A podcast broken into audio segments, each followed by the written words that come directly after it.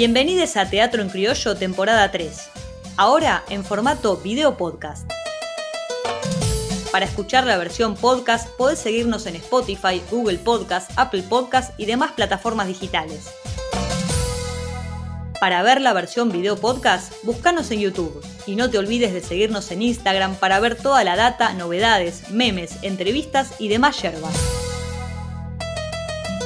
Somos Teatro en Criollo.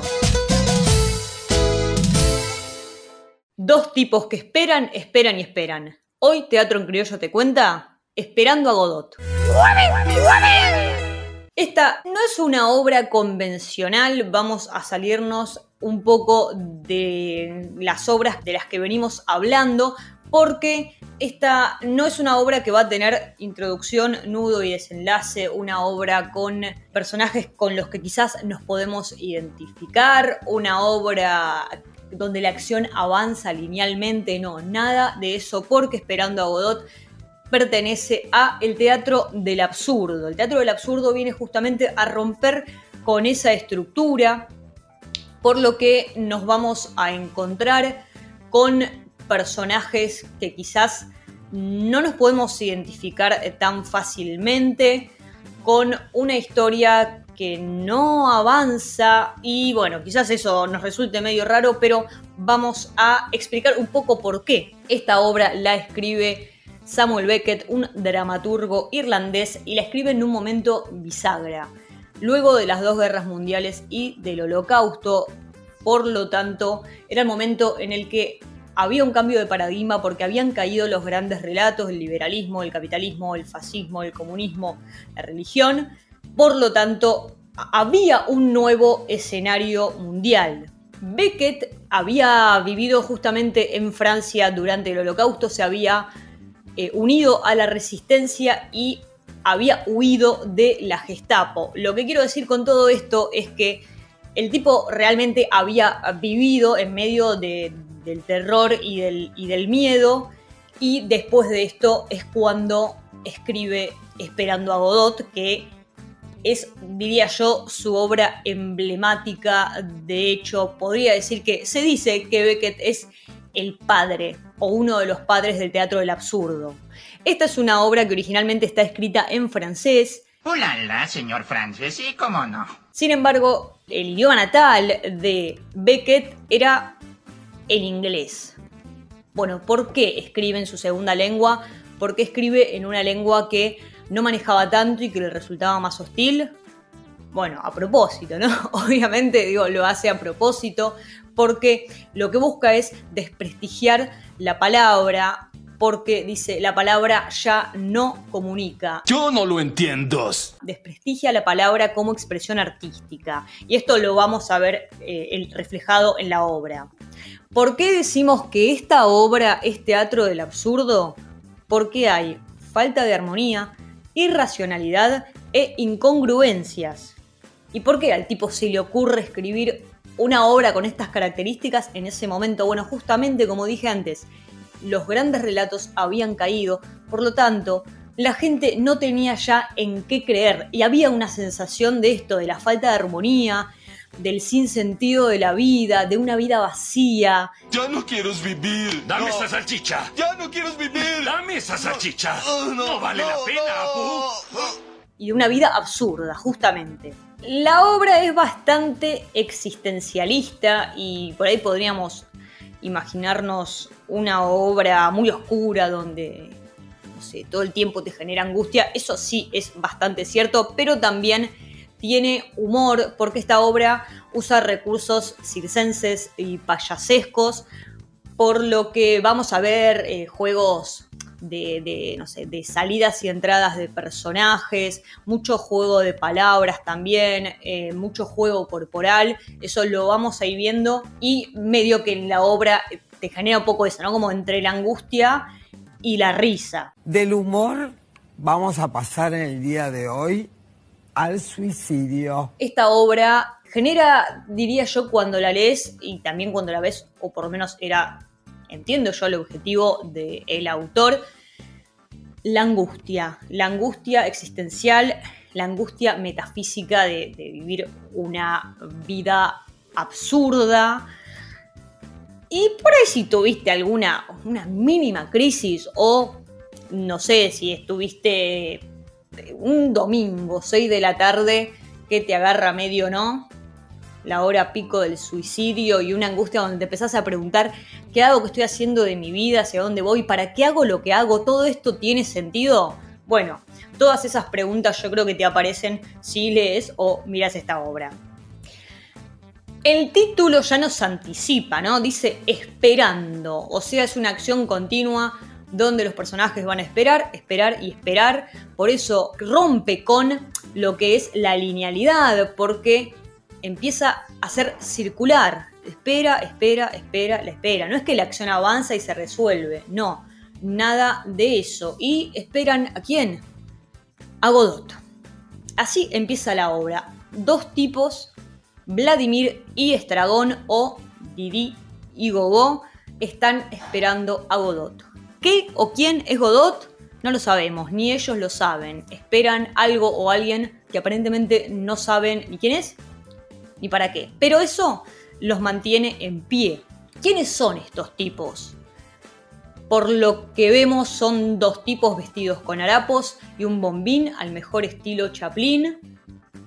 Pero no sabemos mucho más, porque ni ellos parecen saber quiénes son, mediante su discurso, mediante la palabra, tampoco los podemos conocer. Recordemos que para Beckett la palabra no comunica, por lo tanto, no, no podemos eh, nosotros como lectores o como público identificarnos, saber quiénes son, saber su historia pasada, porque parecen no tenerla o por lo menos no recordarla. No tengo recuerdo, señorita. Por favor, por favor, si usted me conoce, dígame quién soy, por favor. ¿Dónde están los personajes? Y podría decir que están en un lugar despojado, con un árbol. Hay un camino al lado, no se sabe ese camino a dónde va, de dónde viene, no se sabe. ¿sí? Aparece todo el tiempo en esta obra la falta más que la certeza. Es eso, no sabemos quiénes son los personajes, no sabemos quién es Godot, no sabemos a dónde están. La obra se divide en dos actos que son bastante similares. En el primero los personajes eh, están esperando, esperando y esperando. Hay un árbol sin hojas, este dato es importante para lo que voy a decir después. Y los personajes parece que no saben hace cuánto tiempo están esperando, si estuvieron en ese lugar el día anterior, y van matando el tiempo mientras esperan. Y acá aparece todo eso que hablaba antes de los recursos eh, payasescos y circenses, porque hay muchos juegos con objetos, con zapatos, con los bombines también. Y de repente aparecen otros dos personajes que son Pozo y Lucky. Estos personajes tienen un vínculo de dominación muy marcado porque Pozo tiene un látigo y lleva a Lucky con una soga como si fuera una correa, o sea, como un perro. Lo maltrata, le pega. Y aquí está con, con toda la postura deformada, llevando los bártulos del otro. Está muy cansado, se queda dormido parado. Bueno, todo este trato deshumano al principio horroriza a eh, Vladimir y Estragón, a los protagonistas, los horroriza, como que no pueden creer, se compadecen de Lucky. Sin embargo, después van a actuar un poco igual que Pozo, van a tener esa, ese comportamiento inhumano, diría yo. De, en vez de compadecerse, en vez de ayudar, hacer lo contrario. Finalmente, eh, Pozo y Lucky se retiran y quedan Vladimir Estragón y aparece otro personaje que es el muchacho. El muchacho viene a decirles que Godot no viene hoy, viene mañana. El muchacho se va, Vladimir y Estragón dicen vamos, pero se quedan. Otra vez la incongruencia entre la palabra y la acción. El segundo acto comienza muy parecido, es, muy, es muy parecido el, principio del segundo acto al primero. Otra vez Vladimir y Estragón se encuentran en el mismo espacio, pero está cambiado. Por ejemplo, el árbol ese que en el primer acto no tenía hojas, ahora está florecido, o sea, están marcando el paso del tiempo eh, y lo cíclico de la naturaleza, ¿no? Hablábamos de lo cíclico, de lo circular, acá también aparece representado. La cuestión es que se vuelven a encontrar y se vuelven a preguntar, che, ¿hace cuánto estamos acá? ¿Acá estuvimos ayer? A ver, a ver, ¿qué pasó? Otra vez aparece to- toda esta cuestión del desconocimiento, de no recordar y de la incertidumbre. Vuelven Pozo y Laki, pero Pozo está ciego, repentinamente está ciego. Y Laki está mudo y le hace de lazarillo al primero. No va, que Pozo se tropieza, se cae y no se puede levantar. Y los únicos que lo pueden ayudar son Vladimir y Estragón, que antes estaban tan compadecidos por, por Lucky, porque lo maltrataban, porque cómo podía ser que lo trate así, con un látigo, que no sé qué. Bueno, se estaban compadeciendo justamente de la condición de una persona que estaba deshumanizada y que necesitaba ayuda ahora. El que necesita ayuda es Pozo, pero Vladimir Estragón no lo ayudan, lo dejan ahí tirado. Finalmente, Pozo y Lucky se retiran, quedan Vladimir y Estragón otra vez solos y aparece otra vez el muchacho. Y este muchacho dice que él no es el mismo que estuvo el día anterior, así que acá vemos que todos los personajes viven en esa paradoja constante y, y en esa confusión. ¿Qué es lo que viene a decir el muchacho? Lo mismo que antes. Godot no viene hoy, vendrá mañana, dice. El muchacho se va. Vladimir y Estragón dicen, vamos, y no se mueven.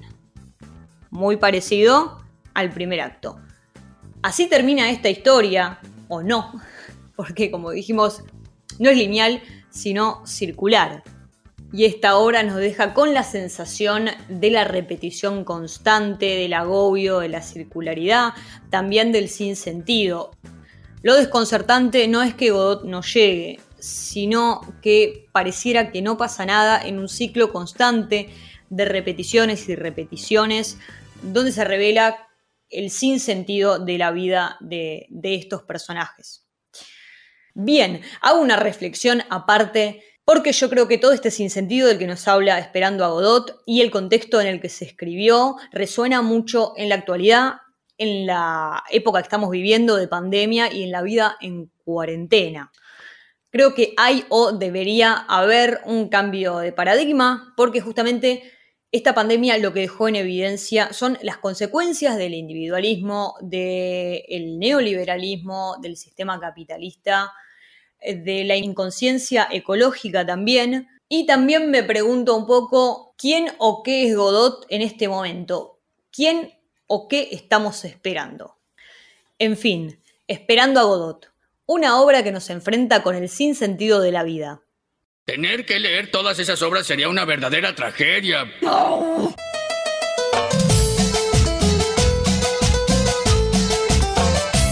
Gracias por haber llegado hasta acá. Si te gustó este podcast, te cuento que podés seguirnos en nuestro Instagram Teatro en Criollo. Y si querés colaborar con este proyecto, podés entrar al link de la bio del Instagram y hacer tu aporte. Fue Teatro en Criollo, temporada 3. Guión y conducción, Luciana Martínez Bayón. Edición, Iván Fernando Verón. Diseño gráfico, María Florencia Pomat. Esta actividad cuenta con el apoyo del Instituto Nacional del Teatro,